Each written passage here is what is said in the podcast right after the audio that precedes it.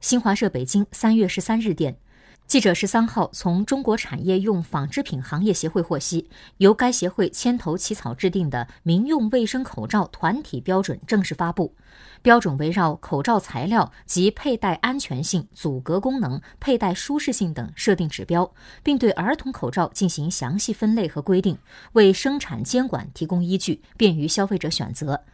值得一提的是，标准对儿童口罩的规格、外观、安全等进行明确。提出儿童口罩宜采用耳挂式口罩带，不应有可拆卸小部件；儿童口罩带不应有自由端；口罩原材料不应使用再生料；口罩与皮肤直接接触材料不得染色等一系列指标。